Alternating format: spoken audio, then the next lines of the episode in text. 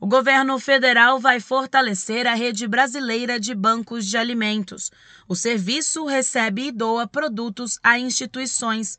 Além de reduzir o desperdício, a ideia é que a comida chegue mais rápido a quem precisa.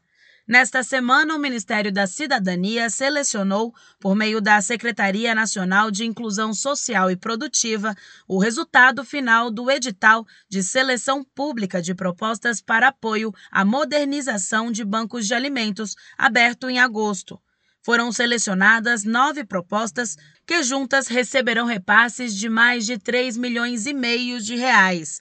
Os recursos deverão ser utilizados para aprimorar a capacidade de arrecadação de gêneros alimentícios excedentes e sem valor comercial, melhorando as condições de operação de serviços, além de reduzir o risco de exposição a contaminantes e deteriorização dos mantimentos coletados.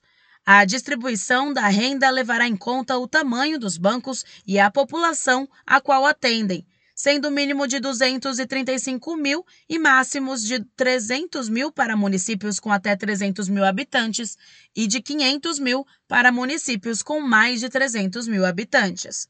Reportagem Agatha Gonzaga.